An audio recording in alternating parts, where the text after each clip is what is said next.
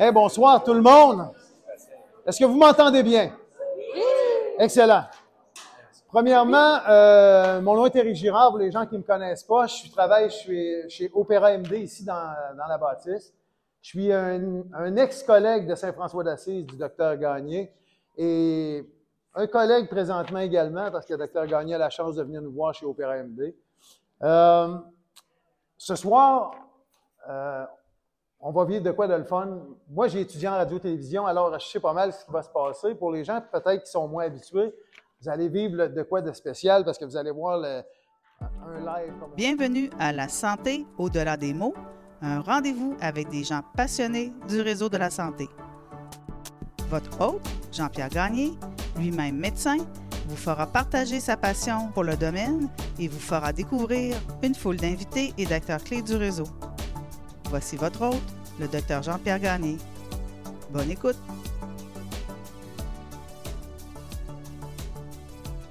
Le premier épisode du balado La santé au-delà des mots a été mis en ligne en juin 2021, il y a deux ans, et l'aventure se poursuit.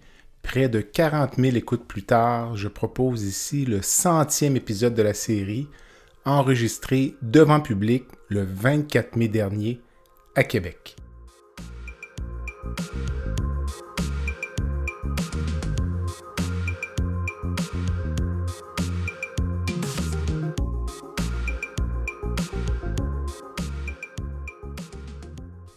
Nos partenaires pour l'événement étaient Liaison médicale, Groupe Conseil Beauchamp-Beaulieu Dessureau Toupin associé à la financière Banque nationale Gestion de patrimoine, Opéra MD, la Société de chirurgie digestive de Québec et Fer et Velours.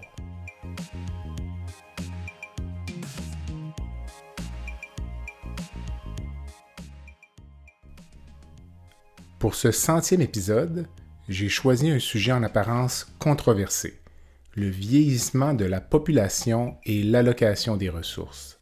Mes invités pour l'occasion étaient Dr Christine Dionne, oncogériatre au CHU de Québec, Madame Geneviève Desgagnés, conseillère en éthique, éthique clinique et organisationnelle au CHU de Québec Université Laval, et le docteur Roger Grégoire, chirurgien colorectal au CHU de Québec et directeur adjoint des services professionnels dans la même institution.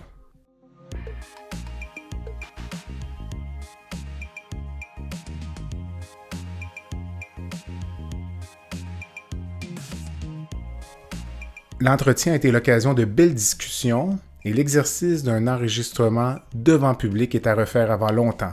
J'en profite pour remercier tous les fidèles auditeurs qui sont là chaque semaine et qui m'encouragent à continuer.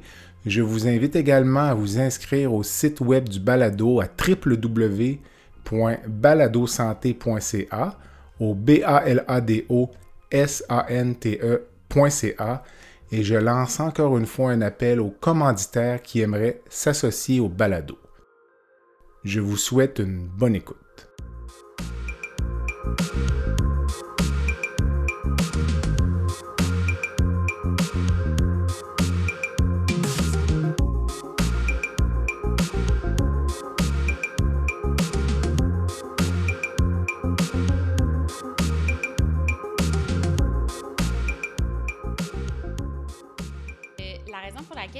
C'est que moi-même, j'ai été touchée par un cancer colorectal il y a bientôt cinq ans pile.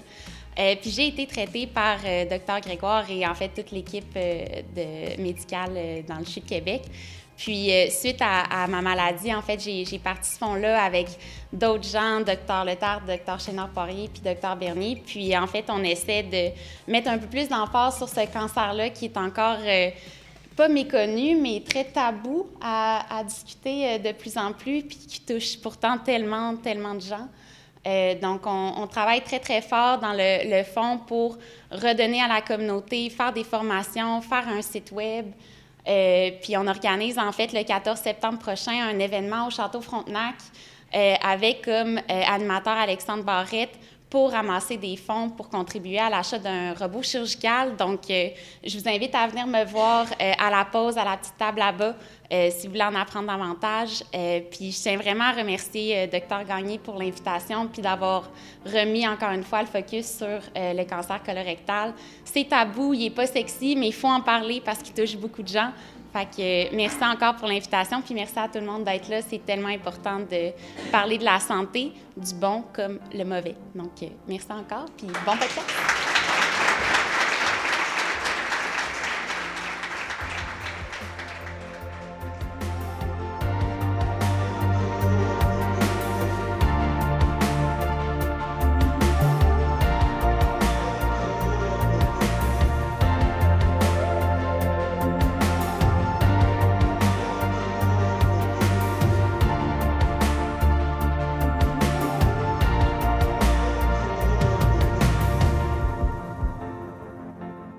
Savez, vous comprenez maintenant pourquoi je vous disais que c'était important, la table là-bas. Euh, on a trois invités ce soir. On va vous les présenter. Comme je vous expliquais par la suite, on va les installer parce qu'il faut que le micro soit bien installé pour pouvoir enregistrer de la façon idéale pour Dr Gagné. Puis par la suite, on va commencer ça. Euh, nos invités de ce soir. Je vous présente premièrement Mme Christine Dionne, qui est onco-gériatre au CHU de Québec. Puis vous avancer, madame? Y a-tu euh, n'importe où? Comme deuxième invité, on a Madame Geneviève Desgagnés, qui est conseillère en éthique, éthique clinique et organisationnelle au CHU de Québec, Université Laval.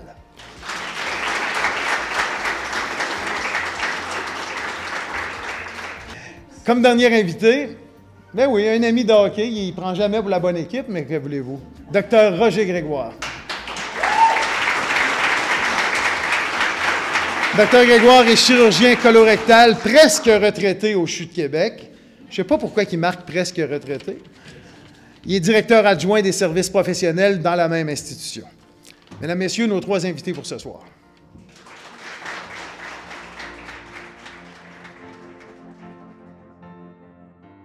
Est-ce que vous entendez bien partout? Le son est bon à l'arrière? J'ai une testeuse de son qui est presque dans le corridor qui me dit que ça marche.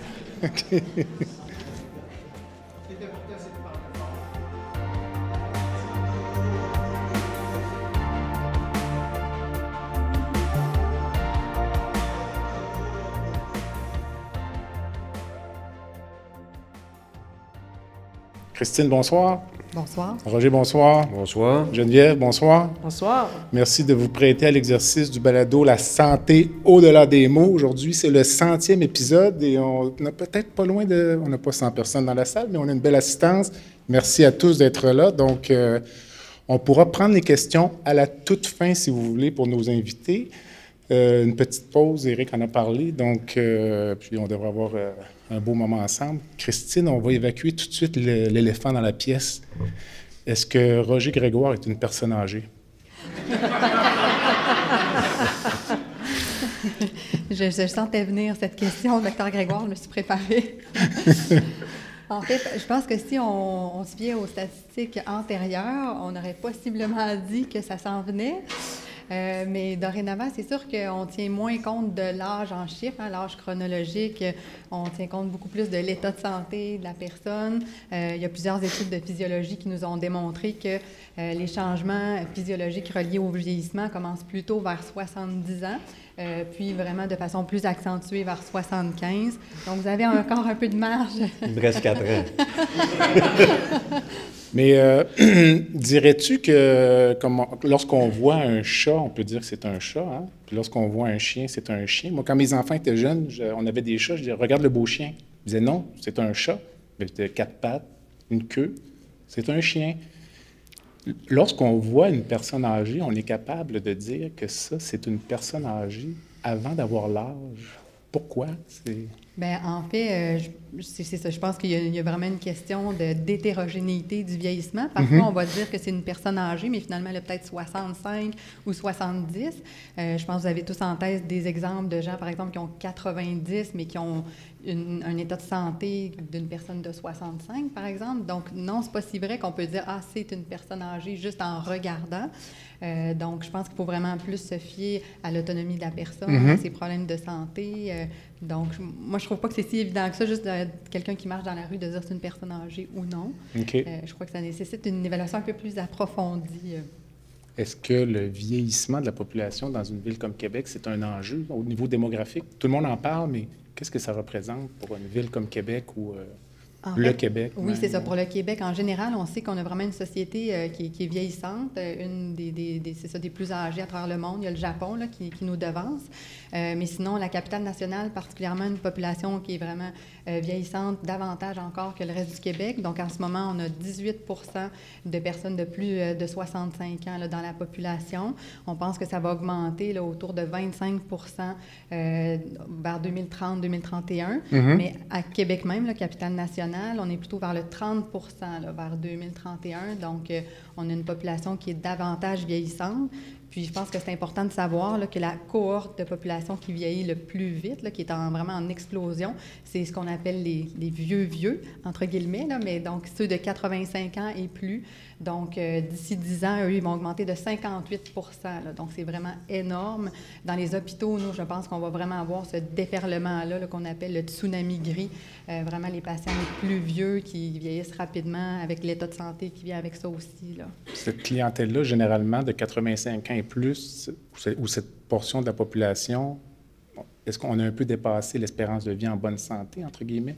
Pour ce que ça veut dire, là? le- Oui, en fait, euh, c'est sûr que le- l'espérance de vie, c'est vraiment à la naissance. là. Mhm. Donc, euh, quelqu'un qui est encore en bonne santé à 85 ans peut avoir encore plusieurs bonnes années de- de- devant lui ou devant elle. Mais je pense que ce qui est important de savoir, c'est que l'espérance de vie a augmenté de façon considérable, mais malheureusement pas l'espérance de vie en bonne santé.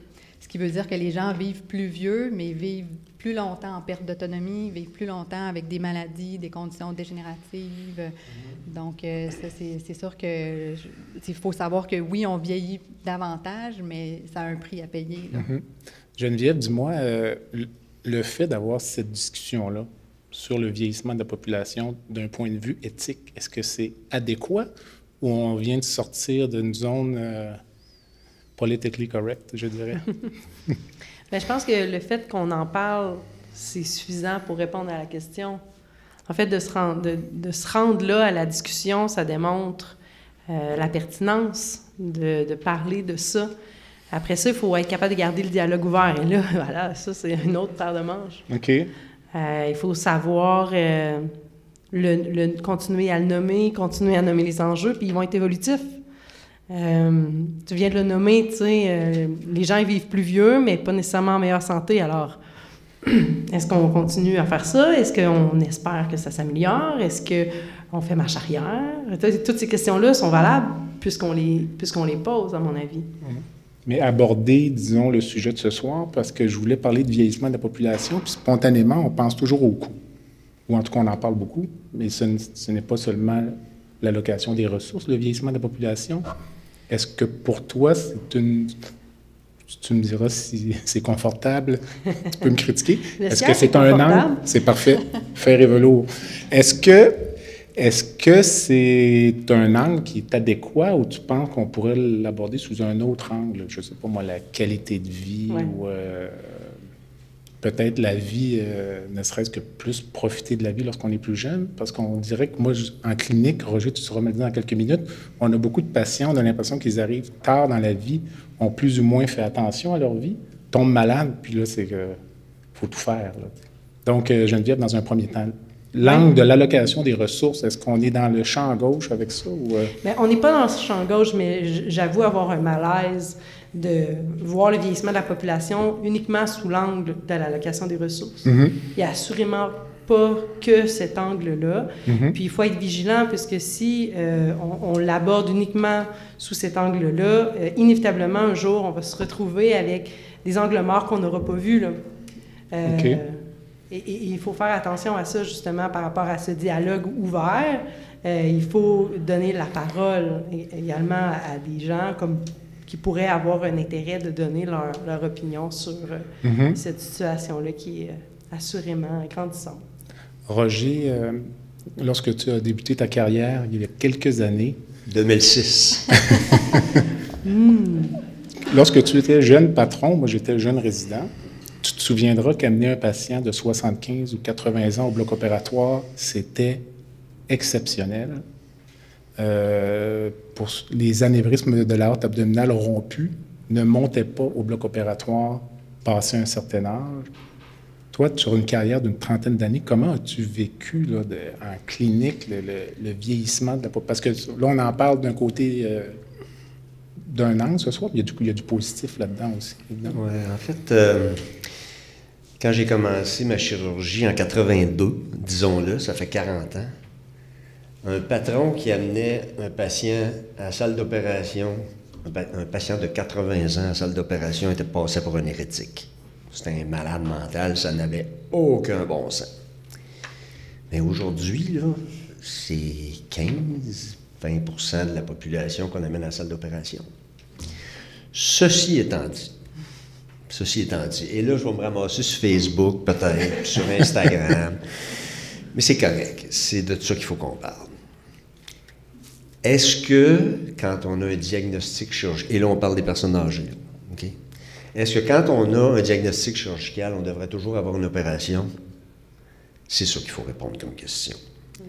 Et d'associer, puis là, je vais, peut-être partir de polémique, là. On est là pour ça. D'associer le sujet de ce soir du vieillissement de la population à l'allocation des ressources, c'est faire de l'âgisme. Parce que l'allocation des ressources, c'est pas juste les personnes âgées, c'est pour l'ensemble. Et tout ça, c'est un débat de société qu'on va devoir avoir. Parce que si on ne l'a pas, là, on s'en va direct dans le mur. tantôt, je vous donnerai un peu de statistiques. Là. Euh, vous allez être. Euh, la mâchoire va vous, va vous tomber. Dis-moi, euh, tu as l'air tout jeune pour ton âge, évidemment, mais. vous les faites pas. Mais toi, en vieillissant comme personne, tu es médecin, tu, traites, tu as traité et tu traites encore à l'occasion des personnes qui ont un âge avancé, mais tu vieillis, on vieillit tous. Mais est-ce que ta perception de cette problématique-là, comme là, tu dis qu'on fait de l'âgisme, aurais-tu dit ça il y a 20 ans? Est-ce que ta vision du problème ou de la, question change en vieillissant? Non, non, non, j'aurais pas, j'aurais pas, euh, j'aurais pas dit ça. Écoute, encore une fois, c'est 40 ans de carrière, y avoir réfléchi, avoir fait toutes sortes de jobs, puis être maintenant, techniquement, euh, DSP, pertinence et efficience clinique, puis l'allocation des ressources, bien malheureusement, it's part of the game. Mm. Hein, puis ça fait partie de la, ça fait malheureusement partie de la game. Puis cette allocation des ressources-là, on en a parlé tout à l'heure. Euh, pensez juste à la pandémie, là. Quand la pandémie est arrivée, là, hein, ma directrice clientèle est en arrière, là, avec Jean-Pierre, on s'arrachait les cheveux à savoir qui on opérait puis qui on n'opérait pas. On a fait des choix parce qu'on n'avait pas le choix de faire ces choix-là. Quand on ressort de la pandémie, on a l'impression que ces choix-là, on n'a pu aller faire. On n'a pu aller faire. Ce qui est complètement faux. On a encore à les faire mais dans un degré différent. Complètement différent. Mais. Si je peux me permettre, maintenant, Tout à fait. avec. Euh, on, doit les faire, mais avec les conséquences qui viennent avec, donc la justification. Parce que la pandémie, on en a pris large. Là. On ah avait simplement à dire Ah, ben c'est à cause de la pandémie, c'est à cause de la pandémie. Là, on n'a plus ça. Non. Euh, de dire c'est parce qu'on peut pas ou c'est parce qu'on choisit de ne pas aller là. Ouh! On est ailleurs, là. Oui, non, c'est sûr. Puis, puis ça, c'est un débat de société. Puis vous, vous, allez en être. Moi, j'y serai probablement pas. Vous êtes tous jeunes, pas moi. Euh, moi, je fais partie des vieux, comme dirait Jean Hébert.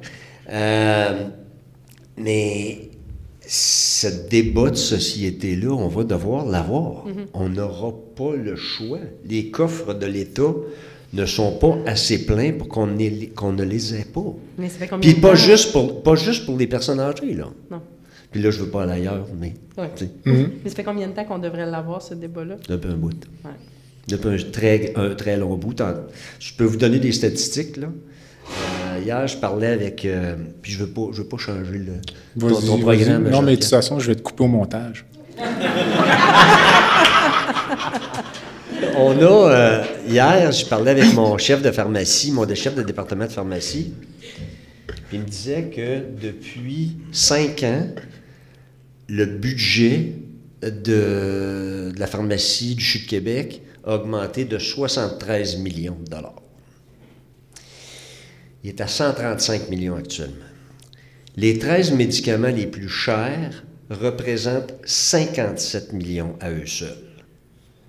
C'est l'équivalent des 2800 autres médicaments qu'on donne au CHU de Québec qui sont à 59 millions. L'oncologie représente 56% soit 76 millions de dollars. Et ça continue parce qu'il y en a toujours des nouveaux médicaments. Puis, naturellement, ben, ces médicaments-là, on n'a pas, malheureusement, de contrôle sur les prix qui nous sont, euh, qu'on peut négocier avec, avec les compagnies. Alors, tu sais, je sais pas. Je n'ai pas la réponse, là. Je ne l'ai pas, là. Mais, c'est ça. Euh, Christine, trouves-tu que, comme réseau de la santé, on se prépare bien? Tu parlais d'un tsunami guéri? On en a déjà parlé dans une activité de l'Association québécoise de chirurgie il y a quelques mois. Le sentiment général, c'est qu'on ne se prépare pas. Donc, c'est comme si on ne voulait pas prendre de décision ou faire de choix, ce qui en soi est un choix, selon moi, là, de ne pas prendre de décision, c'est une décision. Hein. Donc, euh, si on décide de laisser partir les enfants, euh, pas de casque sur un vélo, c'est un, une décision. C'est pas qu'on n'a pas décidé. Donc, euh, est-ce qu'on se prépare bien, peut-être en commande de gauche à droite, Christine? Honnêtement, non, je pense pas qu'on se prépare bien. Là. Je crois que poser la question, c'est y répondre. Euh, je pense qu'en tant que clinicien, nous déjà, les médecins, on n'est pas bien préparés à ça non plus. Je pense qu'on a de la difficulté à discuter des orientations de soins et tout ça. Euh, on peut parler en termes, de, société, les réflexions par rapport euh, à l'allocation des ressources, mais même avant ça, juste dans notre bureau, nous, comment on soigne les gens, ça a beaucoup d'impact sur l'utilisation des ressources. Euh, puis je pense que la population en général est mal préparée aussi à, à dire ben, qu'est-ce que je veux comme soin avec, en fonction de mon âge, mais surtout en fonction de mon état de santé, de mon autonomie, des perspectives du vieillissement. Souvent, les gens disent qu'ils veulent pas aller au CHSLD, mais en même temps, ils font tout le parcours de soins pour y aller. Là. On étire vraiment la vie à tout prix, puis ensuite on dit qu'on ne veut pas aller euh, vivre la grande perte d'autonomie. Mm-hmm. Donc je pense qu'en général, les différents pôles de la société ne sont pas bien préparés là, à ce, tsunami-là. Euh, comme on disait tout à l'heure, de, de, de, ce déferlement de personnes âgées-là qui malheureusement ne seront pas en très bonne santé. Là. Donc, Mm-hmm. euh, puis comme on dit, là, actuellement, c'est le budget vraiment oncologique là, qui prend beaucoup de place. Les médicaments sont de moins en moins toxiques, donc de plus en plus offerts aussi à une clientèle plus âgée. Là, donc, euh, je, je, pense que ça, ça va être exponentiel, la croissance du budget onco. Là. Euh, Geneviève, euh, ta vision, toi, de... Bien, tout d'abord, euh, j'aimerais ça euh, nommer cette idée de si on ne fait pas de choix, c'est un choix euh, en, en, en, soi. Mais je, Es-tu d'accord? Ben, oui, tu peux oui dire non. non. oui et non, dans la mesure où les gens sont informés. Okay. c'est là j'ai un malaise. Il y a des gens qui vont choisir de ne pas, euh, de pas faire de choix, de laisser la situation statu quo.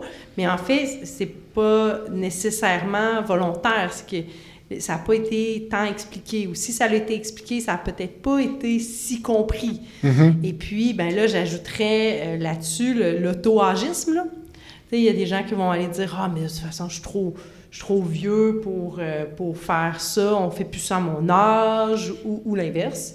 Euh, et, et, et, puis, au bout du compte, ben, ils, font, ils ne font pas de choix, mais ça n'a pas été un choix de ne pas faire de choix. Bref, c'est un choix éclairé du pas-choix qui en est, okay. qui est pas éclairé. OK. Voulez-vous... Il y a une triple négation.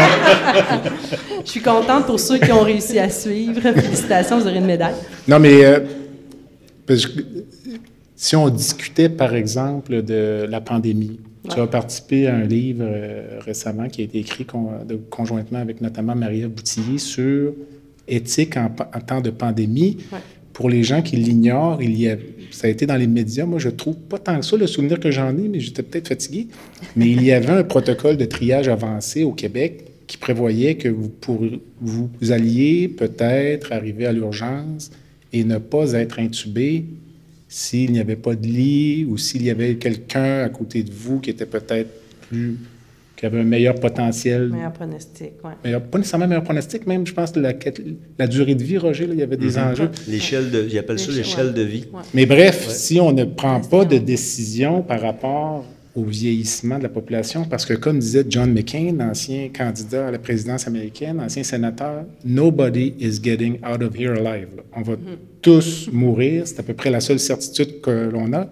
Donc, mais bref, euh, là où je voulais en venir, c'est que si on ne se prépare pas à l'avance, on pourrait arriver à prendre le même genre de décision plus tard. là. De- finalement, de dire aux gens, les gens arrivent, puis se font dire, plutôt que de l'avoir décidé, réfléchi, vous ne serez pas traité. Là. On rentre votre cas dans un algorithme, puis vous tombez euh, du mauvais côté de la, de la coche. Mais, mais, mais tout d'abord, j'aimerais quand même ajuster un petit peu là, ce qui est nommé ici. là. Il faut faire attention parce que dans le protocole de priorisation, on, on l'appelait ainsi, là, le triage a été évacué assez rapidement euh, dès les premiers, euh, le- les premiers mois.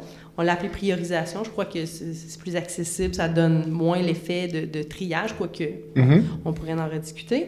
Euh, les, les- les personnes âgées, les personnes avec euh, des handicaps, il y a eu beaucoup, beaucoup euh, de revendications par rapport à ça, parce qu'il y a eu une perception rapide que ben, les, les vieux puis ceux qui ont des, qui ont des handicaps ne seront jamais acceptés. Alors que, que c'était pas vraiment ça. C'était plus basé sur les comorbidités, puis ta capacité, ton pronostic à long terme, là, sais, le nombre de vies, le nombre d'années de, de vie restantes.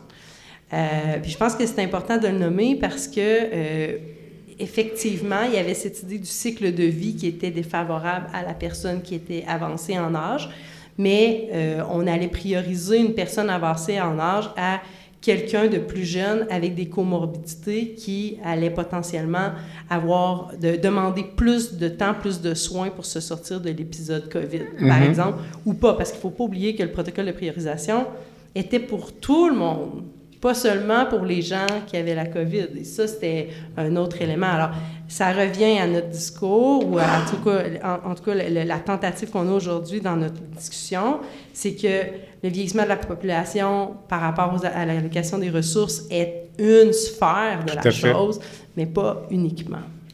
Sous quel autre angle verrais-tu à ce moment-là? Ah, mais je pense que l'ensemble des soins de santé doivent être euh, revus dans cette perspective de l'allocation des ressources. Non, mais ce que je veux dire, c'est que le vieillissement de la population, sous quels autres angles? Ah, Parce qu'on va en parler tout à l'heure. Moi, j'ai parfois, moi, la qualité de vie, euh, notamment, là, tu sais, puis c'est surprenant. On aura sûrement des exemples, Roger a partagé tout à l'heure. euh, Est-ce que tenir cette discussion-là sur le vieillissement de la population ce soir, on n'est pas 50 000, mais est-ce que c'est une forme de pente glissante? Est-ce que si on introduit ce débat-là dans la société, on pourrait générer des discours un peu désagréables venant d'une certaine frange de la population? Roger. Ah bon? Oui, ah, t'es bon, t'es capable. Euh, Jean-Pierre, tu as fait une entrevue, je ne me souviens pas lequel, là, avec, euh, à mon avis, ce qui a été une des plus grandes politiciennes dans les 50 dernières années au Québec, Véronique Yvon. Quand on a commencé à parler de l'aide médicale à mourir, là, c'était ça, là. C'était pas. C'était pas. euh, tout le monde n'était pas favorable, là. C'était pas. euh, c'était pas Ray, on est parti, là. Alors, c'était ce qu'on considérait comme une pente glissante. Ça ne sera pas la première pente glissante qu'on a, qu'on a, auquel on a à faire face. Je pense que on, a réussi de façon transpartisane, avec l'aide médicale à mourir, à avancer notre société, puis à regarder les soins de fin de vie en fonction du respect et de la dignité des, des- des- euh, de la population des gens. Mais je pense qu'il faut faire la même chose ici. Euh, et encore une fois, euh, la, qu'on enlève à un, on le donne à l'autre. C'est, comme ça. Là. Puis C'est malheureux, là, de, de- de- mais ces choix-là sont inéluctables. Inéluctables. là. Il n'y a pas une société qui est capable de... Qui, est- qui va, qui- il n'y a pas une société qui est capable de soutenir un réseau public comme ça sans ce genre de discussion-là, malheureusement. c'est, utopique de penser autrement. En début euh, d'entrevue tout à l'heure, parlais du concept de ne pas envisager de chirurgie pour des Ouais. pathologies chirurgicales. Ouais. Christine, toi, c'est ton champ. de- Pour ceux qui ne le savent pas, là, Christine, donc elle, on a un patient âgé. C'est notre On championne. est, très, elle est excellente, évidemment. Si on a, par exemple, un patient d'un âge avancé, 85 ans, on est incertain face à son état cognitif, son pronostic de vie, son espérance de vie en bonne santé, on rentre ça dans la machine d'onco-gériatrie de l'hôpital Saint-Sacrement, puis c'est une évaluation qui est vraiment à 360 degrés, euh, puis on arrive avec des résultats vraiment extraordinaires. Parfois, tu, euh, renverses complètement les, idées préconçues. euh, on a souvent une, je pense qu'on a souvent une image trop positive du pronostic de certains de nos patients. Est-ce que tu serais d'accord avec ça? Oui, mais en fait, c'est ça. Je, pense que c'est un autre angle qu'on peut aborder le vieillissement de la population, les soins. C'est cet angle-là de dire euh, l'in- l'intensité des soins, la volonté des gens. Je pense qu'il faut vraiment réfléchir à ça, pas juste au niveau individuel, mais vraiment plus au niveau là, de, de la société en général. Je trouve que c'est pas assez abordé. Donc, c'est sûr qu'il y a une incidence sur l'allocation des ressources secondairement, mais je pense qu'à la base, d'avoir les bons soins pour le bon patient, euh, en- dans le cas des personnes âgées, vraiment de, de façon plus, plus spécifique, je crois qu'on n'en discute pas assez. Euh, donc, c'est sûr que cette tribune ici aujourd'hui, je pense que c'est une bonne façon là, déjà d'amorcer les discussions. Euh, mais je pense que les, c'est ça, les, les gens en général se sentent en meilleure santé souvent qu'ils le sont. Quand, au niveau biologique, si nous, on considère l'ensemble de la personne avec son état de santé, euh, pour donner un exemple, quelqu'un qui a une insuffisance cardiaque, qui est bien traité, euh, a l'impression que tout va bien, que son cœur va bien, il ne se sent pas malade. Mais parfois, nous, comme médecins traitants, ben, on sait que le cœur est vraiment très malade, que le pronostic est, est vraiment... différent pour ce patient-là de celui qui n'aurait pas cette insuffisance cardiaque-là. Euh, donc, puis je pense aussi que la lunette, c'est ça, des médecins est, est souvent biaisée par le manque de temps. Le fait d'évaluer le patient en clinique externe sur 10 ou 15 minutes, bien, on n'a pas une, une vision globale là, de sa situation bio-psychosociale, euh, puis de savoir est-ce qu'il est en mesure de tolérer euh, une chimiothérapie, une chirurgie. euh, donc, c'est ça que, ça c'est que permet l'oncogériatrie. Là. Je ne suis pas un devin, je suis Mhm. pas... on s'entend que c'est des évaluations médicales, on essaie de que ça soit le plus standardisé possible, mais c'est surtout, je pense, la distinction avec des évaluations de base, c'est que c'est le temps qu'on prend, euh, le temps de discussion, d'aller vraiment dialoguer avec les patients, c'est quoi leurs objectifs, c'est quoi leurs leur, souhaits, mais surtout de connaître leur portrait global. Souvent, je demande aux, aux chirurgiens ou à l'oncologue, bien, il vit dans quel dans quelles conditions de vie, euh, où est-ce que- où est-ce qu'il habite, est-ce qu'il est autonome, tout ça. Puis il y a des fois, ah ben là, je ne sais pas, j'ai pas eu le temps, mais je le comprends. Là. C'est sûr Mhm. que vous avez des fois 40 patients dans une clinique. C'est impossible là, d'aborder tout ça. Donc, euh, Roger, tu allais dire quelque chose? Je Non? laisser terminer, mais en fait, euh, pour embarquer dans, dans quelque chose de, de- de relativement simple, c'est beaucoup plus difficile pour un médecin de dire je ne vous traite pas que je vous traite. Mhm. Hein? Ça prend pas mal plus de temps à expliquer pourquoi tu ne traites pas, surtout quand tu t'es fait référer le patient, puis, le- le médecin qui l'a vu au préalable a dit Allez le voir, il va vous opérer, allez le voir, il va vous traiter. Euh, c'est parce qu'il faut défaire ça. Mhm. Puis de défaire ça, c'est extrêmement difficile. Puis souvent, le patient va sortir de ton bureau. Ça, un, ça prend du temps. Deux, tu n'es pas toujours sûr que le patient comprend. Puis trois, tu- le patient va sortir de ton bureau, puis il va être en. J'utiliserai pas le mot ici parce qu'il ne faudrait pas enregistrer ça, mais il ne sera pas content, là. Puis tu vas passer pour un, un incompétent. Alors, il va vouloir aller en voir un autre. Et ça, là, c'est très régulier. Moi, je l'ai vécu autant comme autant dans ma carrière. là. Des patients qui venaient me voir en deuxième opinion parce qu'il y avait un docteur qui leur avait dit ben, je vous opère pas. Mhm. Puis des patients âgés. Puis là, euh, ils ne comprenaient pas ça. Là. Ils ne comprenaient pas ça. Ils ne voulaient pas accepter ça. L'autre chose, l'autre chose, puis je pourrais vous lire l'extrait. Les médecins ont peur de dire à des patients je ne vous traite pas pour telle raison. Je prends la décision. Et le Collège des médecins est très clair dans son, dans son euh, c'est en 2018, là, dans son libellé sur le consentement à la deuxième page. Il dit très clairement que les médecins peuvent prendre la décision dans des situations où ils considèrent que le traitement est inapproprié, dire non, tout simplement. Et aux patients et à la famille. Mais ça se fait pas, là. Ça se fait pas. Trouves-tu, euh, tu parlais, je reviens encore à l'idée des pathologies chirurgicales traitées, euh, de ne pas toujours parler de chirurgie. Euh, je vais faire le ricochet sur Christine, peut-être ensuite à Geneviève. Est-ce que l'on devrait peut-être avoir une approche plus palliative à un certain moment de la vie, même pour des maladies curables? Parce que souvent, on associe curabilité à traitement agressif. Et donc, on vise une guérison. Par exemple, un patient de. On en voit maintenant. On voit, voit des patients en très bonne forme, 87, 88 ans. J'ai opéré un patient avec un cancer de l'estomac de 87 ans. J'arrivais, je le rencontre, en parfaite forme. Il était sur le point de quitter pour l'Europe pour donner une conférence. Comme, wow! Alors, finalement, on finit par aller en, chirurgie, c'est correct. Mais là où je veux en venir, long préambule, est-ce que on ce qui compte à partir d'un certain âge, c'est la qualité de vie sur deux à trois ans? C'est pas nécessairement la guérison à 10 ans? Le patient va avoir presque 100 ans.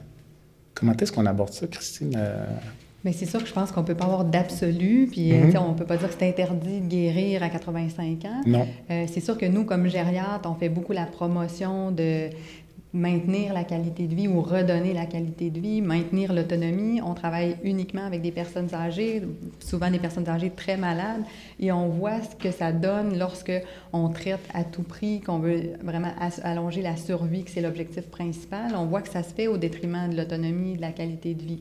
Donc, c'est sûr que de base, nous, on a plus cet objectif-là, souvent qualité de vie, euh, préservation d'autonomie, tout mhm. ça. Euh, mais ensuite, pour le patient, ça se peut que ces, ces objectifs soient différents. Donc, je pense que c'est vraiment dans la discussion. Euh, puis souvent, on déboulonne les mythes. Moi, ça arrive souvent que le patient arrive dans mon bureau puis il me dit Moi, je veux retourner à la maison, fait que je veux être opéré parce que je veux retourner à la maison.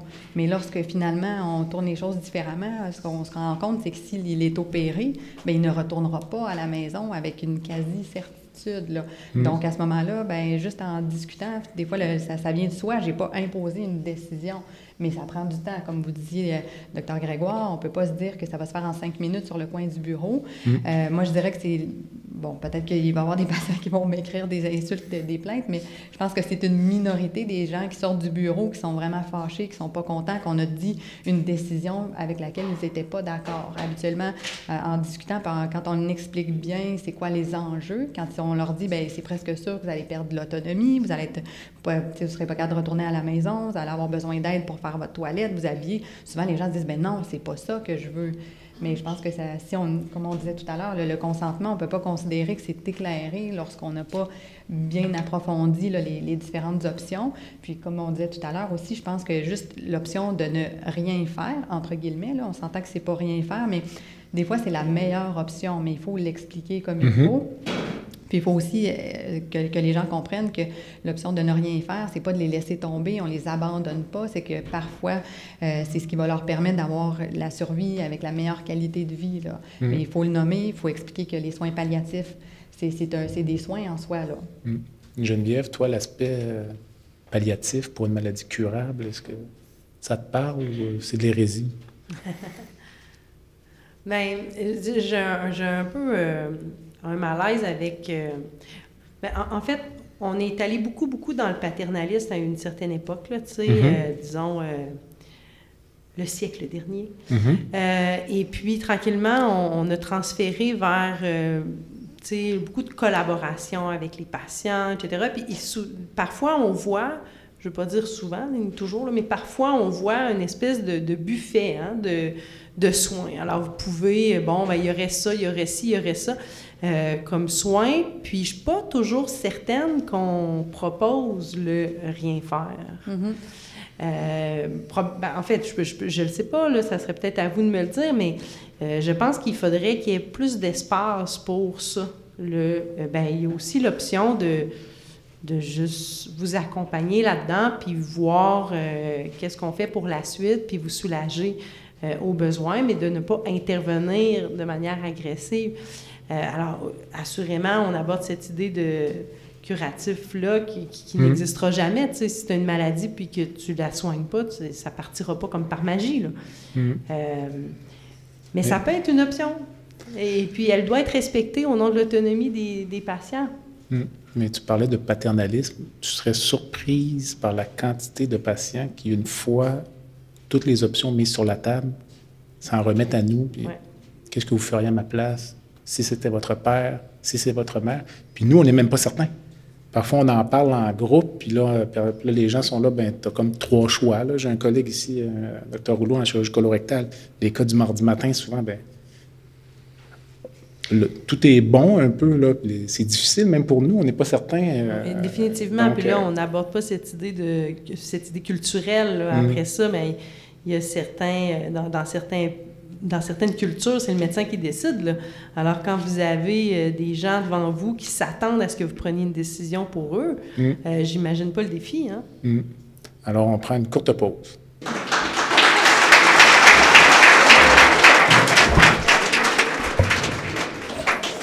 Le podcast La santé au-delà des mots est une présentation du groupe conseil Beauchamp, Beaulieu, Dessureau, Toupin de la financière Banque nationale Gestion de patrimoine. Comme nous croyons que la santé financière fait partie de la santé globale, nous sommes heureux de nous joindre au docteur Jean-Pierre Gagné pour vous souhaiter une bonne saison de la santé au-delà des mots. Tu veux lancer ton propre podcast, mais tu ne sais pas comment t'y prendre? Pas de problème. Mouton Marketing peut t'accompagner de la conception au lancement. Envoie ton idée de podcast à bonjour à commercial gomouton.com. Bonjour à commercial g o m o u t o. L'univers du podcast t'attend.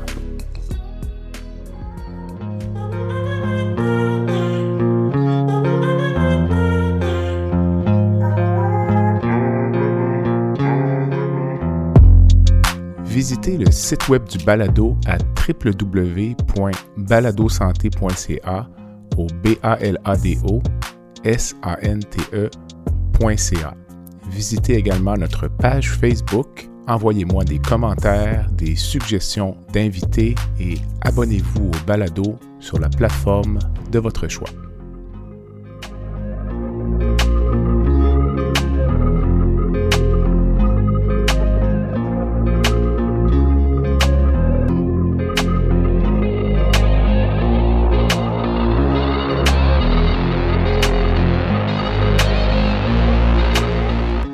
Fait pas une émission comme ça sans avoir de partenaires, sans avoir de, de commandite. Alors, on on, on passera pas sous silence. Euh, liaison médicale. Le groupe conseil Beauchamp, Beaulieu, Dessureau, Toupin, associé à la financière Banque nationale Gestion de patrimoine. Opéra MD, la Société de chirurgie digestive du Québec et Fer et Velours. Je tiens à remercier les nombreux bénévoles qui ont permis la tenue de l'événement. Eliette Turgeon, Martine Jacques, Marianne Gagné, Ève Grégoire, Philippe Gagné, Léa Gagné, Béatrice Gagné et à la photo Simon Gagné. Je tiens également à remercier chaleureusement Éric Girard et Saraline Beaulieu qui m'ont fourni leur aide dans la préparation de l'événement. L'enregistrement a aussi été l'occasion de promouvoir le Fonds en cancer colorectal et digestif du CHU de Québec, assisté en grand nombre à l'activité du 14 septembre 2023 au Château Frontenac, qui vise à recueillir des fonds pour financer l'achat d'un robot chirurgical.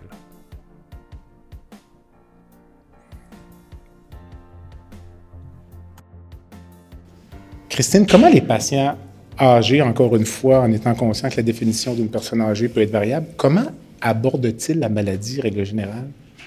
Est-ce qu'on pourrait, mettons, faire des grandes catégories? Euh, exact, j'allais dire, je pense que c'est difficile de faire une règle générale. Euh, je pense que comme le vieillissement est très hétérogène, le type de réaction face à la maladie, aborder les traitements, c'est également très hétérogène. Donc, euh, autant on a des gens qui arrivent dans notre bureau qui savent vraiment ce qu'ils veulent et surtout ce qu'ils ne veulent pas. Euh, des fois, le, le chirurgien ou l'oncologue, mettons, m'envoie le patient, puis lui arrive dans mon bureau. De toute façon, je veux pas de traitement, je n'en veux pas, puis la décision est déjà prise. Mais autant il y a des gens à l'opposé qui ont jamais réfléchi euh, au vieillissement, à la maladie, à la perte d'autonomie. euh, donc, euh, je, je trouve que c'est ça. on a vraiment des, toute une pléiade là, de, de, situations, euh, de réactions face à la maladie. Je pourrais pas dire que en général, les personnes âgées réagissent de telle façon. Là. Je, je trouve que ça serait difficile de, de généraliser. Catégorie, là, oui. Roger, toi, ton expérience euh, au fil du temps, on parlait tout à l'heure du, comment dire, de l'accroissement du registre de patients que l'on pouvait traiter. Là. Avant, c'était beaucoup plus simple avant. On disait, il y avait, il y avait vraiment des coupures d'âge. À un certain âge, une certaine pathologie, on ne sortait pas de l'urgence. C'est très clair. Donc, euh, avec le temps, comment on n'avait pas tout. On n'avait pas toutes les, options thérapeutiques aussi. Tu sais, de la chimiothérapie, là, dans le temps, un cancer du, du côlon, là, c'était du 5FU. Là, ça arrêtait là, là. Mais à ce temps, il y a toutes sortes de modalités. La radiothérapie n'était pas dans le game. Aujourd'hui, c'est dans le game. Euh, tu sais, tu peux traiter des patients avec une pathologie qui était une pathologie initialement chirurgicale puis qui devient une pathologie médicale je veux dire, on, regardons juste là, le cancer du sein. Hein? Le cancer mhm. du sein avant, là, c'était l'asile, C'était la, mastectomie radicale modifiée avec le sein parti, l'aisselle, etc. Aujourd'hui, c'est une biopsie puis c'est de la chimio. Alors, puis là, ben, pour la personne âgée, il faut, faut voir qu'est-ce que cette chimio-là va, va, euh, va, impliquer. Parce que des fois, la chimiothérapie, c'est que l'opération. Puis pas mal pire que l'opération. Ah, puis ça laisse des séquelles aussi. Alors, tu sais, ça, ça fait toute partie de, de, la dynamique qu'on a. Puis malheureusement, malheureusement, on a, puis je le dis en toute candeur, les docteurs sont mal formés pour ça.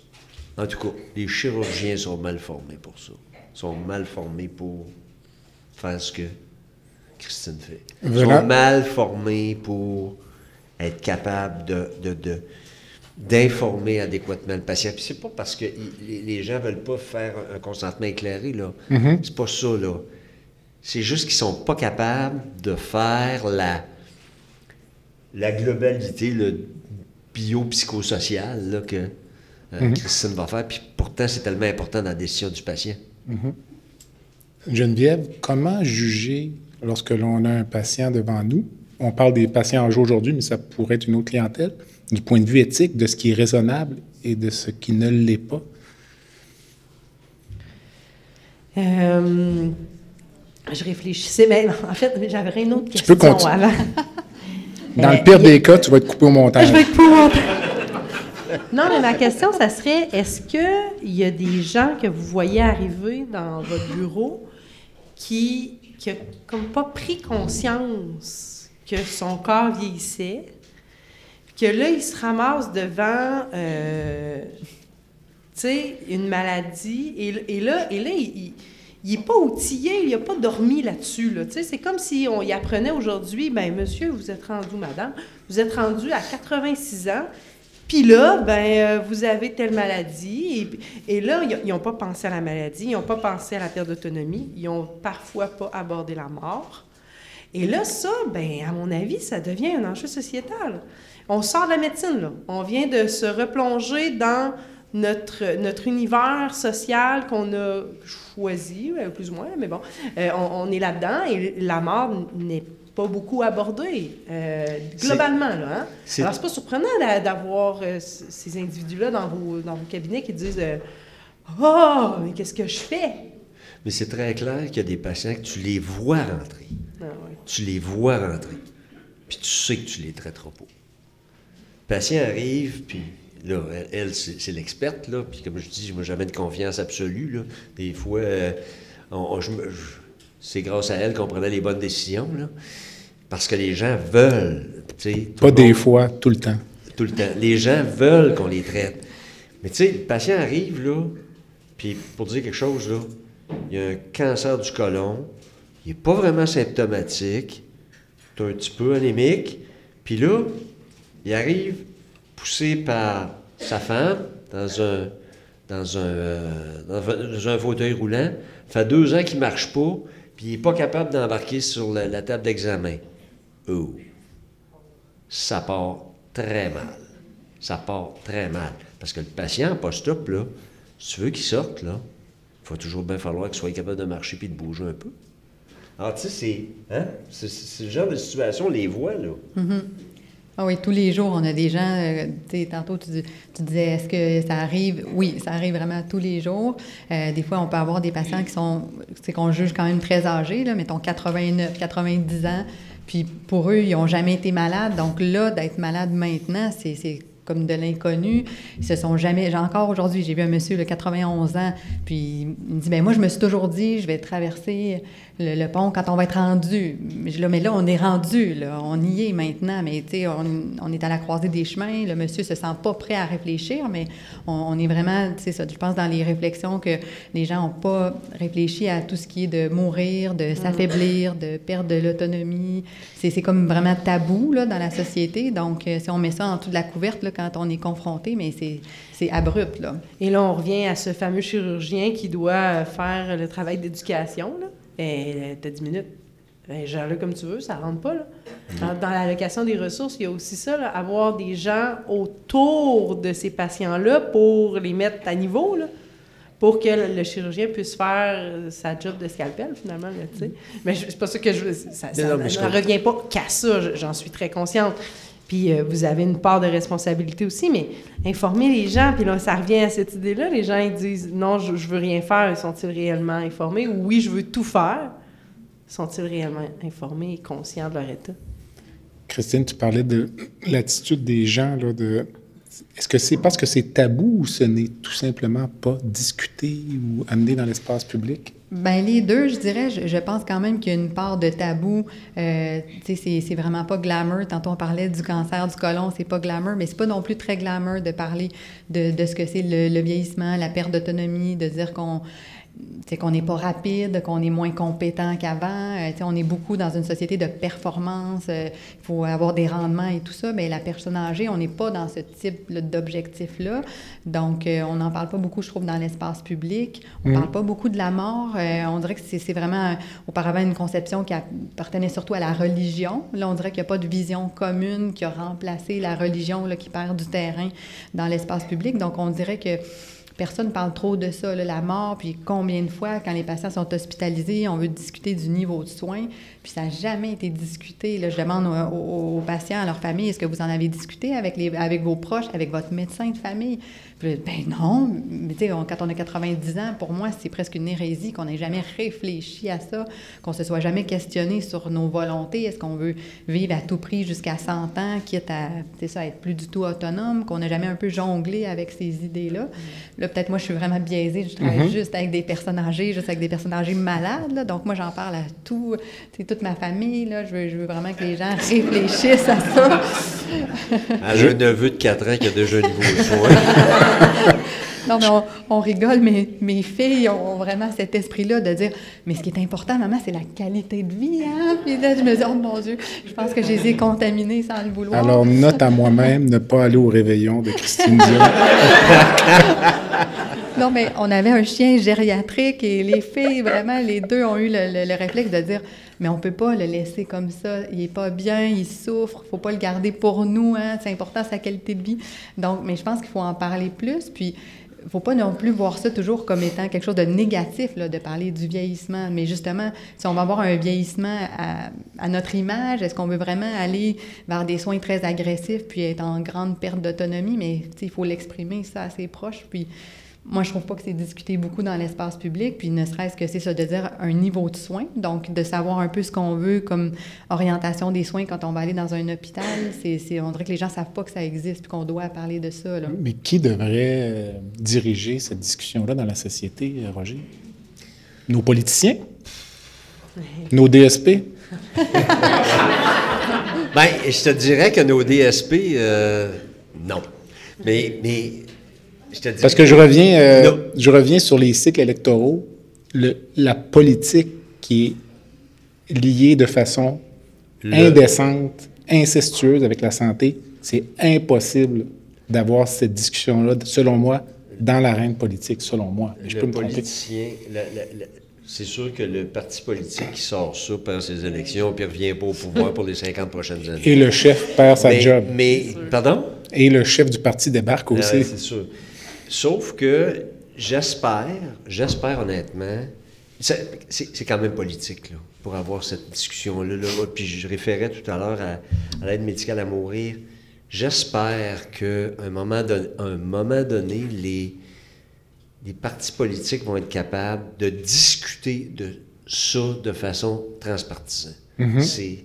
C'est extrêmement important parce que, je te dis, c'est des votes, là. C'est sûr que c'est des votes. Puis mm-hmm. Le, parti politique qui ouvre ça, il, est mort. Mm-hmm. Ceci étant, tu parlais des DSP. On ne détermine pas les niveaux de soins parce qu'on laisse naturellement ça au médecin traitant, on ne connaît pas le patient.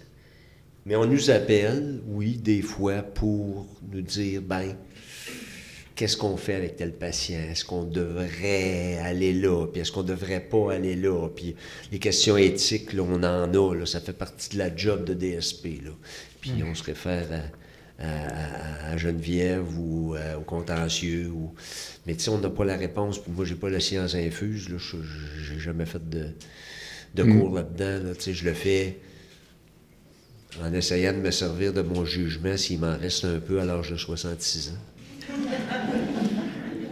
Une question pour l'un de vous qui voudra prendre la balle au bon. Est-ce que la, vision de la vie que l'on a change évidemment en vieillissant? Notre vision de la santé aussi? Est-ce que c'est, tu parlais tout à l'heure de maturité, est-ce que c'est normal ou même souhaitable? Parce que dans les faits, lorsque l'on voit une personne âgée en parfaite santé, qui fait encore des projets d'avenir, puis qui se projette dans 20 ou 25 ans, est-ce que c'est mature ou est-ce que c'est... Je vais prendre cette question-là étant l'aîné sur cette scène. Vas-y, mon cher. euh, T'approches de la mort quand tu n'as plus de projet. Puis ça, je te dirais, c'est quel que soit l'âge. Mm-hmm. Euh, même le patient de 85 ans qui espère aller en Floride, avec sa femme pour passer un autre hiver en Floride. Il y a un projet. Puis moi, dans mon cas, je vais être vieux quand je vais frapper la balle en bas de 250 verges. Mais pour le reste, pour l'instant, je suis encore correct. Christine, sur la même question. Excusez. Je viens de la déstabiliser. J'ai une image mentale. On va prendre une deuxième pause. Mais en fait, euh, oui, je pense que ça serait souhaitable que les gens aient quand même une perspective un peu différente, là, puis que c'est souvent pas le cas. Est-ce que c'est de l'immaturité? J'aurais pas nécessairement appelé ça comme ça, mais peut-être c'est ça, comme on dit, un manque d'éducation, un manque de discussion. Puis, euh, je sais que c'est pas nécessairement des discussions qui sont toujours plaisantes, donc je, je parle pas de ça à Noël, là, mais, euh, mais je pense que ça, ça, doit quand même se discuter davantage dans les foyers. Euh, est-ce qu'ensuite, une fois que les... Est-ce que ça doit vraiment venir du politique? Peut-être pas, mais si les citoyens sont mieux informés, qui en discutent, ensuite, est-ce qu'on devrait relayer au médecin de famille de dire, ben on en a discuté, on pense telle chose, est-ce que vous pensez que ça a du bon sens, tout ça? Je ne euh, je pense pas qu'il faut remettre tout là, dans, dans, les mains du médecin de famille là, qui, qui, en ont largement, c'est euh, ça, par-dessus euh, la tête, mais aussi que beaucoup de patients n'ont pas de médecin de famille, mais c'est ça, je sais pas qui peut être le, chef d'orchestre par rapport à l'orientation des soins au niveau de soins, mais je pense que clairement, il faut, que ça soit une, discussion qui soit plus fluide, puis qui soit plus fréquente. Oui, mais c'est un peu l'acceptation de. C'est facile à dire hein, à, mon, jeune âge, mais l'acceptation de où on est rendu dans la vie, puis dans les étapes de vie aussi, tu sais, euh, en prenant un, parallèle, tu sais, on est, on est enfant, on va à l'école, euh, il y, a, un processus de vie là-dedans, on est, on est léger, on pense à demain ou à ce soir, puis on est inquiet pour est-ce que je vais réussir au euh, à lancer le ballon. Euh, on est là-dedans, tout notre corps est là-dedans, et puis on, rentre euh, dans le jeu. Et en vieillissant, ben, on dirait que le jeu il est peut-être un peu moins glorieux, disons, mais, mais on en est là quand même. Et je pense que le corps change, l'esprit aussi. Et puis les étapes de vie nous amènent à voir les choses différemment. Et puis souvent, en tout cas, moi j'ai l'impression qu'on oublie de donner euh, un espace narratif euh, à nos citoyens, aux usagers, aux patients, pardon, pour qu'ils nous racontent d'où ils viennent. Et puis parfois, on se rend compte en les laissant parler qu'effectivement, ils n'ont plus de projet. Puis que pour eux, vivent, ça n'a ça plus de sens et puis ils veulent pas aller plus loin dans leurs soins, alors que le médecin se dit oui, mais c'est curatif, on peut continuer, etc. Et la même chose à l'inverse. Euh, la personne qui raconte son histoire et puis on, elle a toujours eu des projets, puis elle en a encore, puis elle a encore un bon score au golf, elle veut poursuivre, etc. Et là, elle, dit, mais j'aimerais ça qu'on essaie tel euh, traitement ou tel, euh, tel soin pour la maladie que j'ai, etc. Et, là, je trouve qu'on rentre dans cette fameuse euh, discussion collaborative, prise de décision collaborative entre un médecin puis son patient dans un univers qu'on reconnaît l'histoire du patient. Je tiendrai à souligner que Roger a parlé de longueur de oh. son coup de départ, de, pas de score. Parce que... Puis on n'a pas parlé du potting non plus. Alors, vous verrez mon incompétence euh, au golf. Euh, j'aurais peut-être besoin d'un petit cours. Et ça, ça pourrait être Je reviens sur ce que tu viens de dire euh, par rapport à accompagner le patient dans la décision des patients qui ne veulent pas de soins. Moi, je te dirais qu'en pratique, actuellement, c'est exceptionnel de devoir convaincre un patient de se faire traiter. C'est très, très rare aujourd'hui.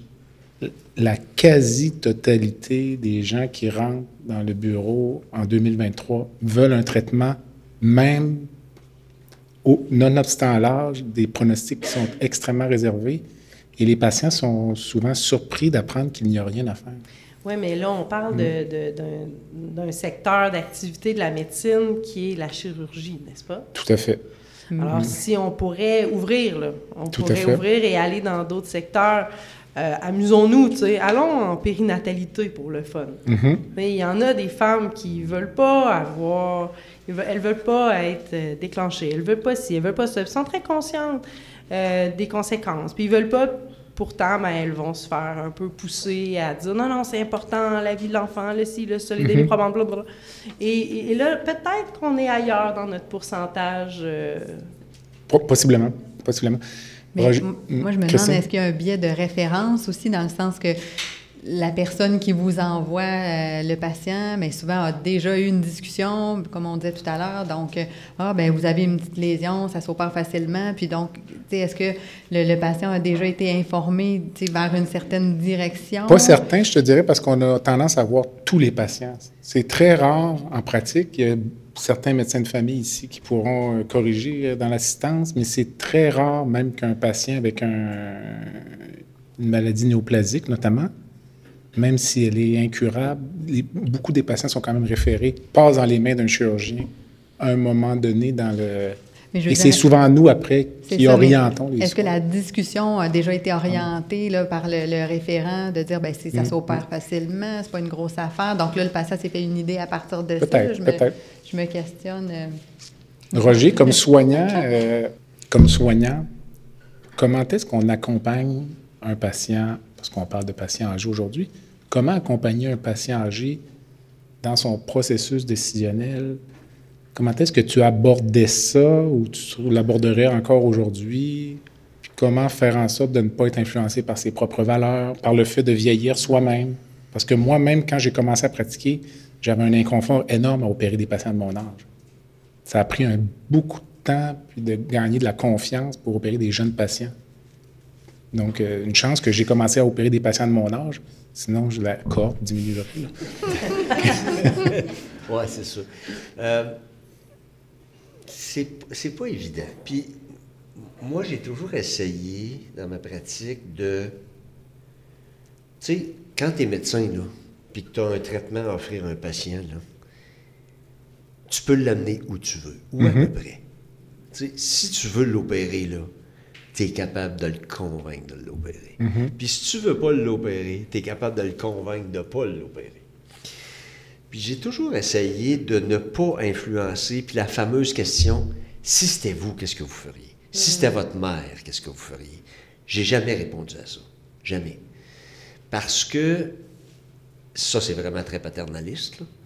Puis c'est vraiment trop facile de, de prendre la décision pour le patient puis, moi, ce que j'avais tendance à faire, c'est de demander au patient de revenir me voir avec quelqu'un de significatif qui était seul. Surtout, j'avais l'impression là, qu'il n'a pas vraiment compris. Ou tu leur demandes aussi, qu'est-ce que vous, à la fin d'entrevue, là, c'est pas difficile, là, qu'est-ce que vous avez retenu de ce qu'on s'est dit? Des fois, tu as des maudites surprises. Puis on sait très bien qu'ils retiennent à peu près 10-15% de ce que tu leur as dit. Surtout, puis là, je vois Sarah Lynn qui est là, puis hoche la tête. Mais, mais c'est ça, parce que là, premièrement, souvent, le médecin, c'est plate ce que je vais dire, là, encore une fois, je vais me retrouver sur les réseaux sociaux, mais le patient qui t'est envoyé, là, on lui a pas dit qu'il avait un cancer. On lui a pas dit qu'il avait tel diagnostic. On lui a pas dit. On va laisser ça à l'autre. Hein? Fait que le choc de recevoir la mauvaise nouvelle, ça te fait complètement. Ça fait que tu deviens complètement déconcentré puis là, tu n'écoutes plus. Il y a des études là-dessus, d'ailleurs. il y a beaucoup d'études là-dessus. Les patients retiennent le diagnostic, puis après, Puis après ça, c'est fini. Là. Je Alors, reviens- Il faut, que tu re- faut que tu revoies ton patient puis tu lui réexpliques qu'est-ce que ça implique. Parce que sans ça, encore une fois, tu peux l'amener où tu veux. Probable, ça venait peut-être de toi, cet enseignement de refuser de répondre à cette question-là. Que feriez-vous si vous étiez mon père ou ma mère? Puis après un certain temps, je me suis rendu compte que les patients étaient vraiment déçus, qu'on ne veuille pas répondre. Puis finalement, je me suis rendu compte que c'était un concept de la Cour suprême qui s'appelle la subjectivité rationnelle. Dans le fond, je vois Félix qui hoche la tête positivement. J'espère que je ne dis pas de, de choses stupides ou Geneviève, mais dans le fond, le patient veut savoir qu'est-ce que vous feriez si vous étiez, si, vous étiez mon- euh, si j'étais votre père, mais dans ma situation. Pas vraiment mon père, mais mon père mis projeté dans la situation du patient. Puis je me suis rendu compte que ça aidait les patients plus que leur nuire. Ça les aide. Sinon, j'avais l'impression qu'on, comme si le patient percevait qu'on on était un peu moins sensible à, à leur situation. On, ricoche, on ricochait à Christine là-dessus. Miroir. Non, mais euh, honnêtement, moi non plus, je réponds pas à cette question-là parce qu'on a beau vouloir se projeter, on peut pas, on sait pas le bagage du patient, son vécu, euh, sa situation de vie, on sait pas sais, tout ce qui- c'est- ce qu'il est là, comme personne. On l'a, mettons, une heure, nous, là, vous, c'est moins, là, dans, dans notre bureau. Donc, moi, je me sens pas du tout à l'aise de me projeter ou de projeter comme si c'était mon père ou ma mère. Là. Donc, je, je pense pas que je suis capable de me mettre dans la peau du patient, euh, c'est ça, avec tout son bagage, puis lui donner euh, une inférence, de dire, ben je pense que je ferais telle chose. Donc, mais je leur explique ça, je leur dis que ça, ça dépend vraiment de vos valeurs, de vos priorités, qu'est-ce, comment vous envisagez votre futur, puis on n'a peut-être pas du tout, du tout la même vision, ou mon père ou ma mère. Donc, euh, habituellement, je, je, je sens pas qu'ils sont déçus ou peinés ou qu'ils se sentent abandonnés là, quand je leur, euh, je leur réponds comme ça. là. Peut-être qu'ils ne le laissent pas paraître, là, mais... Geneviève, Mais on, a- on intéressant. doit répondre ou ne pas répondre à cette question? Euh, non, mais moi, je ne serais pas vraiment à l'aise de répondre non plus, euh, pour la simple et unique raison que euh, on ne connaît pas cet individu-là réellement. Puis, euh, pour, pour le connaître, admettons, là, qu'on voulait, on voulait faire cet exercice-là, ça, ça demanderait énormément de temps. Puis, au terme de ce temps-là, on n'aurait pas encore la vérité, tu sais, puisque les valeurs s'incarnent dans les individus dans, dans un vécu. Et ça, ça fait un tout. tu sais. Alors, la puissance que tu vas donner à la valeur d'autonomie, par exemple, ou de justice, euh, on ne pourra jamais savoir. Moi, je peux te dire, ah oui, vous, avez, vous semblez avoir la valeur d'autonomie, de justice, voilà. Mais je ne saurais jamais à quel pourcentage, à quelle force ça a en dedans de vous. Et c'est sur ces valeurs-là que vous allez prendre la décision qui vous est proposée aujourd'hui devant un diagnostic XY. Alors, c'est impossible. Après ça, ben, je, je constate bien que ça doit être euh, une gymnastique de se faufiler en tant que médecin euh, à ne, à ne pas répondre à cette question-là. Il doit y avoir des gens qui sont insistants. Mais là, Christine semble dire que les gens ne sont pas déçus, ils comprennent, mais en dedans d'eux, peut-être qu'ils repartent avec un genre « Ah, ça aurait été tellement plus simple si elle m'avait dit oui, non. » Tu sais? Euh, mais la vraie vie, elle n'est pas comme ça. On a une responsabilité de nos choix. Là. Mais souvent, je vais quand même me prononcer. Par contre, s'ils me demandent mon avis, euh, vous, qu'est-ce que vous en pensez, je vais faire une recommandation, je vais me mouiller, puis je, je vais quand même donner un éclairage. Mais je vais pas dire avec mon père ou avec ma mère, je ferai ça. Il y a le caractère émotif dans tout ça que je pense qu'il faut pas aller chercher. Puis je pense que c'est ça que les gens veulent aller chercher. Et ça aussi, sous-entend qu'on s'entend bien avec notre père et notre mère quand on se fait poser cette question-là. Donc, euh, Exact. Ce qui n'est pas le cas nécessairement. Ils savent pas si je veux écourter la vie de quelqu'un de mon entourage. Tu sais, en anglais, on dit damn if you do, damn if you don't. C'est ça. De- de- le- si tu influences un patient puis tu l'entraînes vers un diagnostic, vers un, un traitement, quel qu'il soit, là, Mm. Puis que ça va mal, il va dire si vous m'aviez pas dit de faire ça, je l'aurais pas Mais fait. je dirais que quand même, cette question-là, généralement, ne vient pas au début de l'entrevue. Non, non, mais ça vient à la reste fin. que c'est- il reste que c'est, c'est très, très, très dangereux d'embarquer là-dedans. Mm-hmm. Très dangereux. Moi, je pense. Mais, mais je me trompe-tu ou des fois, euh, les, les patients, ils interprètent vos paroles tout simplement. Et là, là vous, vous- c'est comme si vous veniez de dire euh, faites-le ou, faites-le pas. Et eux, ils l'ont juste interprété. Ils ont... Puis, dans le fond, vous ne vouliez pas vous mouiller. Là, tu sais. vous, vous étiez dans un objectif d'éclairage, justement, de, de tenter une prise de décision par le patient de manière éclairée. Et là, ben, il s'agit juste de nommer un, un petit peu vos. Ben, de, de- de laisser paraître votre couleur, et puis eux, ils prennent ça comme une réponse. C'est pour ça que c'est important de demander aux patients qu'est-ce que vous avez retenu de ce que je vous ai dit? Puis l'autre question à poser, c'est c'est quoi qui est important pour vous? Hein? C'est quoi qui est important pour le patient? C'est sa qualité de vie? Ou c'est de vivre le plus longtemps possible pour voir ses petits-enfants? Je sais pas. Les valeurs. C'est ça. On revient là. Discuter d'allocation des ressources, Christine, dans un contexte comme euh, celui de ce soir, est-ce que. Est-ce qu'il y a une- ah, je reviens à la pente glissante, puis ça va nous amener vers le- la fin de la discussion. Est-ce qu'il y a un risque, peut-être, finalement, de nous amener à faire des coupes de financement qui vont nuire peut-être à cette tranche de la population-là? Parce qu'en fait, si on parle d'allocation des ressources, ça devrait être de façon générale dans le système de santé, pas nécessairement pour une classe de patients en particulier. C'est ça, en fonction du principe de justice distributive. Je pense que la coupe dans les ressources doit être faite à tout- tous les niveaux, là, finalement, que ça ne soit pas une question d'âge. Comme on disait, si, si on discute que de, de l'allocation des ressources en fonction de l'âge, bien, on fait preuve d'agisme, c'est clair. Donc, je pense qu'il faut que ça soit de façon plus globale. On en parlait tout à l'heure, entre autres, des budgets en oncologie.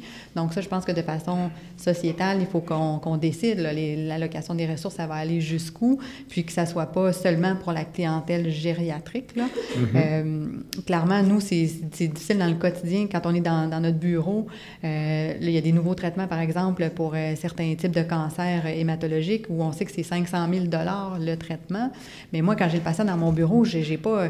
cet argument-là pour dire, ben je, je crois pas qu'on doit donner ce traitement-là parce que c'est trop cher, c'est un- une personne âgée. Moi, je peux pas me prononcer sur le coût pour un patient donné, mais éventuellement, il va falloir qu'on en tienne compte, nous, là, comme en, en termes là, de, de système de santé. euh, comme on dit, les, les DSP et tout ça, c'est clair qu'on ne pourra pas donner des traitements à 500 000 à, à tout le monde à l'hôpital, clairement. Euh, mais c'est sûr qu'effectivement, la pente est glissante de dire qu'on on en parle parce que les, les gens sont âgés. Là. Je pense qu'il ne faut pas qu'il y ait une dérive puis que ça soit de, de façon plus globale. Geneviève? Je suis entièrement d'accord. Euh, L'idée d'associer l'allocation des ressources euh, au vieillissement de la population, c'est dangereux. Euh, puisque la médicalisation, dans son ensemble, euh, au-delà du vieillissement de la population, euh, est, à mon avis, questionnable, là, ou elle devrait être questionnée. On devrait se poser des questions davantage sur l'ensemble des, des, des, des soins que nous proposons en tant que système de la santé, pas seulement euh, pour les personnes âgées. Mais euh, le système dans lequel on vit fait que lorsqu'un traitement est disponible, On- on l'offre? Ouais. Ça Comment- devrait-tu rester? Comment on sort de ce- cette impasse-là? Il faut réfléchir à ça à nouveau. Est-ce que- est-ce qu'on continue de faire ça? À mon avis, euh, c'est pas une question que je vais répondre ici maintenant. Je pense que c'est- c'est c'est de là le, le début de la conversation. Simplement d'avoir le dialogue, c'est suffisant pour emboîter le pas vers une, une réflexion maintenant où ça va nous mener. euh, J'en ai pas la moindre idée. Mais il faut assurément réfléchir à ça. Puis si on choisit de poursuivre, hein, il y en a qui pensent que c'est impossible, là, on l'a nommé plus tôt, on ne peut pas continuer comme ça. Mais si on décidait de continuer comme ça, ben au moins, on, on prendrait une décision éclairée en tant que société. Très bonne, euh, très bonne chute. Bravo. Alors, euh, ceux qui connaissent le balado savent qu'on termine généralement avec une section baguette magique. Donc, euh, je commence par Christine. Donc, euh, si tu pouvais changer une chose dans le système de santé aujourd'hui avec un coup de baguette magique, il faut que ça rentre dans une phrase en général. On peut faire pause? Si je veux faire court, je pense que je dirais que le système s'adapte à chaque personne et non que la personne doive s'adapter au système. Je pense que globalement, probablement que ça serait des soins plus humains, plus centrés euh, sur, euh, sur chaque individu.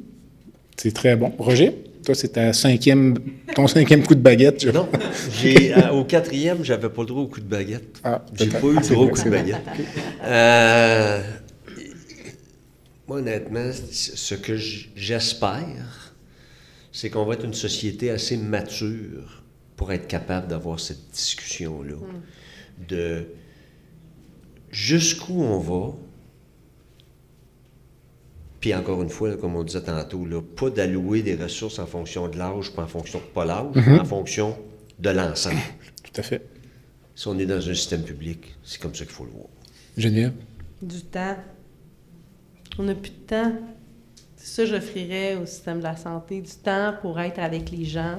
Ça revient un peu à ce que tu dis, Christine, tu de humaniser les soins, prendre le temps de, pouvoir discuter puis connaître les valeurs des patients qu'on a devant nous pour avoir un sentiment, tu sais, en tant que, que professionnel, un sentiment de- d'efficacité, mais de pertinence aussi, d'avoir pris des décisions avec eux. Christine, si tu pouvais rencontrer une personne dans le monde, qu'elle soit vivante ou décédée, Et là là. Euh, ça va avoir l'air cliché, là, mais honnêtement, je dirais une de mes deux grand-mères. là. Les, les deux sont décédées. Euh, puis vraiment à l'opposé, une de l'autre. Une avec des troubles cognitifs euh, qui est décédée finalement de, de- de sa maladie cognitive. Euh, puis l'autre, au contraire, là, vraiment aucun trouble cognitif, là, tellement allumé jusqu'à la fin, fin de ses jours. Mais j'aurais de la misère à dire avec laquelle, mais pour voir un peu justement là, ce vécu-là vers la, la fin de vie, puis d'avoir toute l'expérience, l'enrichissement de, de leur vécu, tout ça, euh, sans tablette, euh, sans électronique, là, Mhm. je, je pense que ça serait très, très enrichissant. Roger? Moi, j'avais déjà euh, dit trois... Il y a trois personnes que j'avais demandé dans les balados antérieurs. La reine Elisabeth, à cause de la longueur de son règne. Euh, Ruth Bader Ginsburg, euh, l'ancienne... euh, l'ancienne... juge de la Cour suprême américaine qui avait défendu Roe contre Wade. Mhm. Et euh, l'autre, c'est Winston Churchill. Mhm. Euh, là, tu me poses la question, puis je vais probablement aller dans le sport. Euh, je- je- puis mon collègue Legault l'avait déjà choisi, puis probablement que je le choisirais aussi, c'est Jack Nicklaus. Jack Nicklaus, c'est probablement le plus grand joueur de golf de- overall de toute la de toute l'histoire du golf. Puis euh, j'aimerais ça avoir une petite talk avec. Je pensais qu'il fallait que ça ait un lien avec le balado, là. C'est un, balado sur, c'est un balado sur le golf, je suis désolé. Geneviève? Là, euh, le, le- le fait que vous avez vraiment ouvert à des univers que je ne m'attendais pas, euh, je suis mêlée. Je suis complètement mêlée. Euh, moi, je vais être opportuniste. Alors, j'aimerais ça te rencontrer à un autre moment, euh, entre les murs du CHU, docteur Grégoire, pour pouvoir euh, réfléchir à des prises de décision que vous avez plus souvent que vous le pensez qui ont une saveur éthique pour potentiellement vous amener à réfléchir différemment. Je suis convaincue que euh, le service d'éthique aurait euh, un avantage à être plus proche de la DSP du, euh, du CHU de Québec. Puis c'est pas le cas présentement. On- C'est des graines. Et puis euh, c'est ça que j'aimerais ça. Oui, c'est ça que j'aimerais. Ça, c'est bon pour son ego parce qu'il devient maintenant. Moi, je pense que c'est bon pour ma job aussi. Alors, euh, Christine, un mot de la fin ou tout a été dit? Non, je pense que tout a été pas mal dit, mais je pense juste euh, parler. Il faut vraiment parler de- du vieillissement, pas hésiter, puis euh, des fois, justement, les gens me demandent pourquoi je suis en gériatrie. C'est pas glamour, le cancer encore moins, mais je pense que c'est vraiment primordial. Donc, euh, parlez avec vos proches. euh. Roger? Ben écoute, euh, moi je trouve ça le fun, c'est mon cinquième. Mais devant le public, c'est encore plus le fun, euh, honnêtement. Puis j'imagine que les gens qui sont ici, ben, bon, ils ont un intérêt, là, pas, pas rien que de nous entendre dire des niaiseries, mais ils sont intéressés par le sujet. Puis euh, j'espère qu'on a réussi à soit vous donner de l'information ou soit euh, à vous voir comment on, est au- on, prend des décisions qui, des fois, peuvent apparaître complètement délirantes. Mhm. Geneviève, tu as vraiment le mot de la fin. C'est de la pression. Euh, tu sais, au, tout début du podcast, j'ai clairement nommé l'importance d'ouvrir le dialogue. Et puis, euh, je pense que d'initier ce genre d'activité-là, ça permet justement de démocratiser certaines discussions qu'on peut avoir euh, dans nos familles, qu'on peut avoir avec nos amis, qu'on peut avoir aussi au travail. Et puis, ça permet une ouverture sur la réflexion sur le monde, sur le monde de demain. Alors, euh, voilà, merci de, de m'avoir invité. Alors, euh, Christine, Roger, Geneviève, merci beaucoup. Merci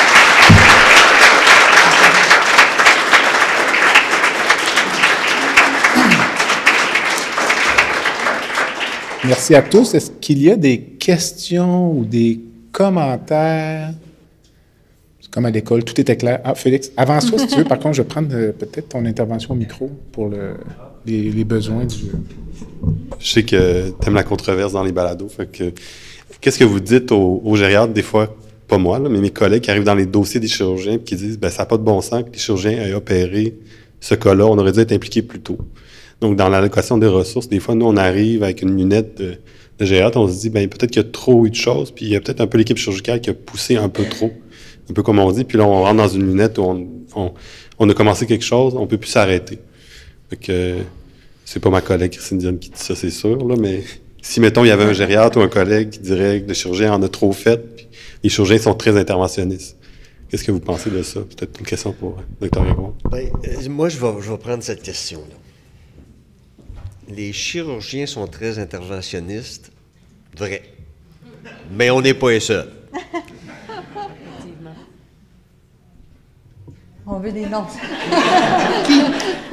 On parlait de chimiothérapie tout à l'heure, là. Alors, ceci étant dit, l'interventionnisme, ça existe dans tous les secteurs de la médecine. Allez-vous à l'hôpital Laval en cardiologie? C'est scary. C'est la même chose en pneumologie, c'est la même chose dans toutes les spécialités où, à cause de la maladie, la mort peut arriver. Alors, je pense que oui, une fois que tu as mis la main dans le tordeur, là, des fois, le bras va y passer au complet. Puis c'est important, je, je pense que ça passe par l'éducation, ça. Je pense que ça, ce, que vous, ce que vous mentionnez, ça passe par l'éducation en résidence. En résidence en médecine familiale, mais en résidence en- dans toutes les spécialités. Comment évaluer un patient pour être capable de dire non, je fais rien. Ou non, à un moment donné, j'arrête? Je parlais tout à l'heure avec Christine, puis je disais que moi, quand j'étais un vrai docteur, parce que là, je suis un administrateur, euh, puis j'avais des patients que j'envoyais aux soins intensifs, c'était rare que j'envoyais des patients aux soins intensifs parce que tous mes patients allaient bien. Puis quand ceux que j'envoyais aux soins intensifs, ceux que j'envoyais aux soins intensifs, c'est des patients qui arrivaient déjà très malades. Mais sérieusement, là, j'en envoyais très peu. Les patients que qui allaient aux soins intensifs, surtout quand ils étaient plus âgés, puis qui étaient comorbides, puis tout ça, je mettais une limite avec la famille tout de suite en partant. On le traite, vous voulez qu'on le traite, on le traite, on est d'accord. On l'amène aux soins intensifs. Dans 72, 96 heures, s'il n'y a pas eu d'amélioration, on se rassoit, puis on rejase. Puis si on fait pas ça, la spirale, moi je me souviens d'une patiente en chirurgie vasculaire qu'on avait envoyée en autopsie à, peu près à toutes les à toutes les deux semaines parce qu'on enlevait un petit bout, un autre petit bout, un autre petit bout, puis ça a fini qu'elle a été six mois aux soins intensifs, alors qu'elle aurait probablement dû décédé dans la première semaine. Excellent. Alors écoutez, c'est vraiment la fin, 19h30. Merci beaucoup.